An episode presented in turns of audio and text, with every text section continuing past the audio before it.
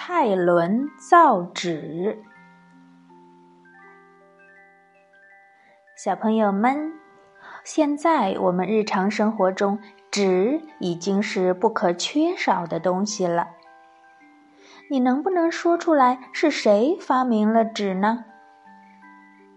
对了，是蔡伦。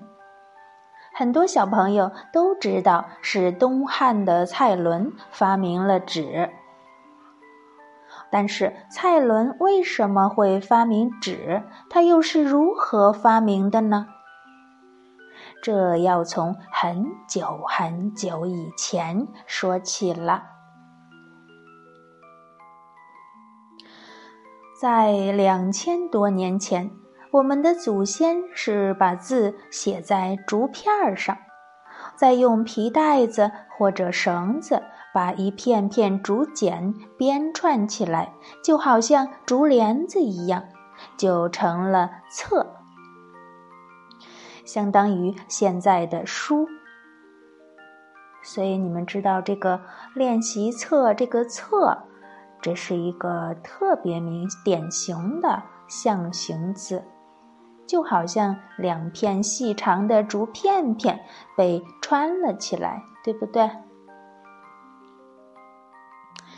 因为一片竹简写不了多少字，所以现在的几页书，那时候也许就是重重的一大册呢。而古人的一部书总要编很多册，小孩子如果要带一整部书上学堂，很可能要用一个大大的篓子来当书包。传说在西汉的时候，有一个叫做东方朔的年轻人，曾经写了一篇几万字的文章呈给汉武帝看。这篇文章一共用了三千片竹简，要两个人合力才能抬进皇宫去。汉武帝更是花费了三个月才把这篇文章看完了。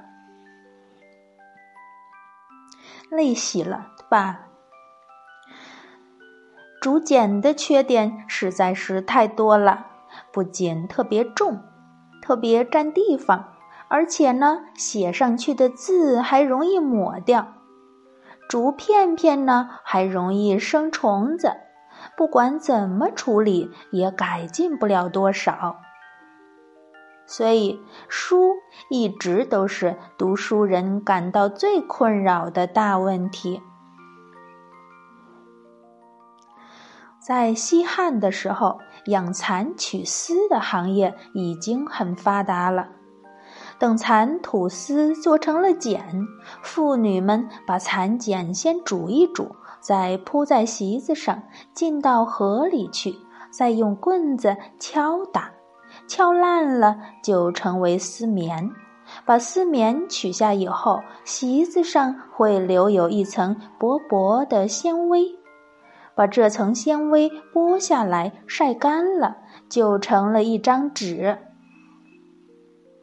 有人发现这种纸可以书写文字，用起来比竹简可方便多了。小朋友们，你们看咱们这个。纸字，它是从丝字的偏旁。丝怎么写？就是两个绞丝旁，是不是连起来就成了丝？这就表示最早的纸啊，它是用丝做的。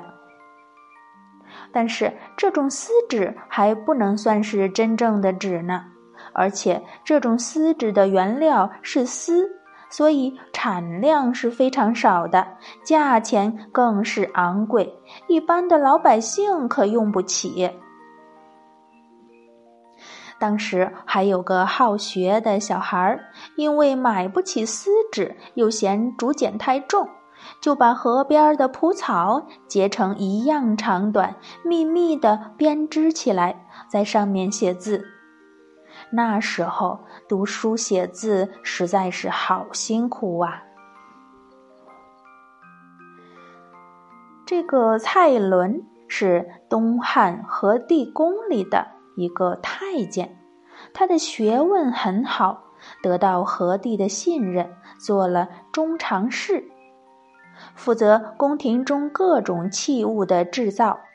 平时要制造东西，蔡伦先要把形状、大小、比例给画出来。当然，在宫廷中是使用比较方便的丝纸来画图样。日子久了，蔡伦感觉到纸的用量太大了，花费太多钱，他心里为此非常烦恼。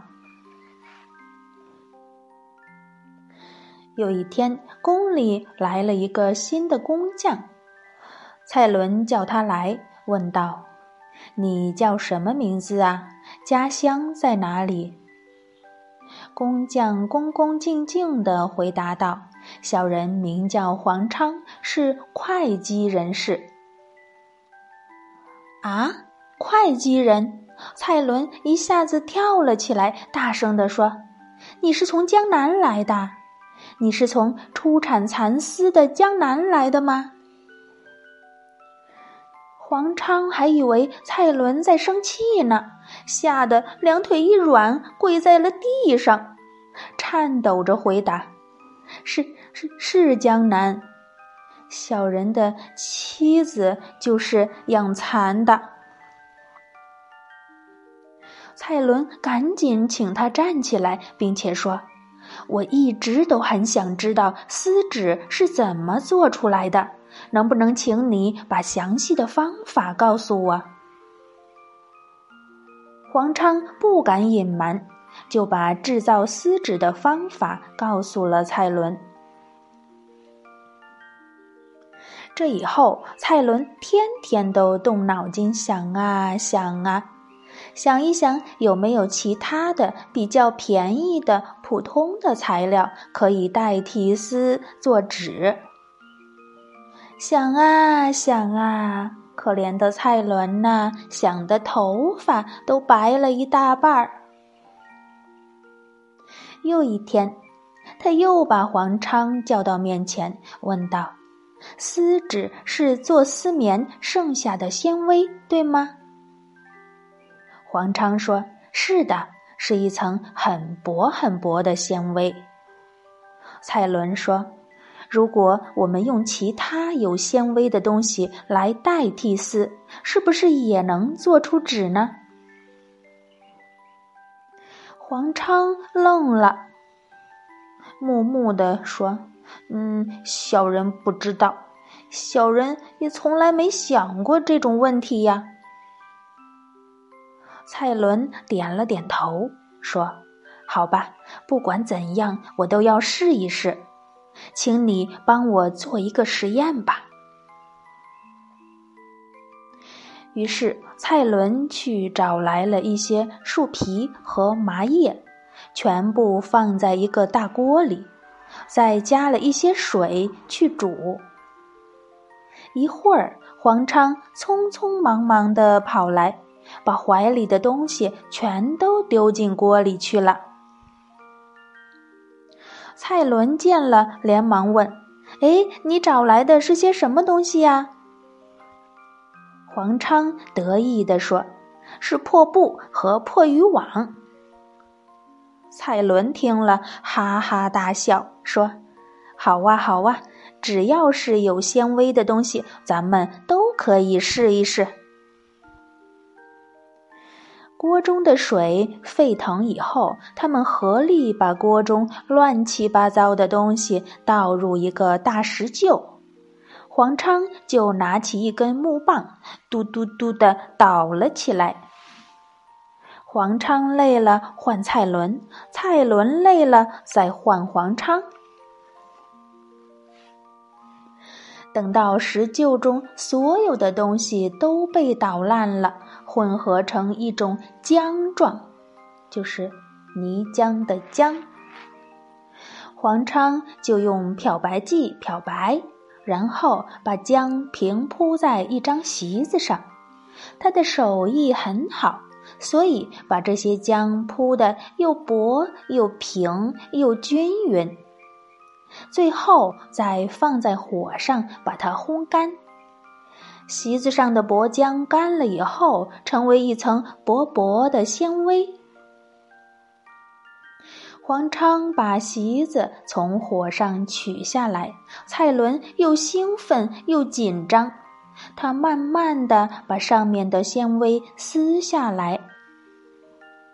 哎呀，这的确是一张完整的纸啊！蔡伦高兴的大叫。黄昌在一旁也跟着傻呵呵的直笑。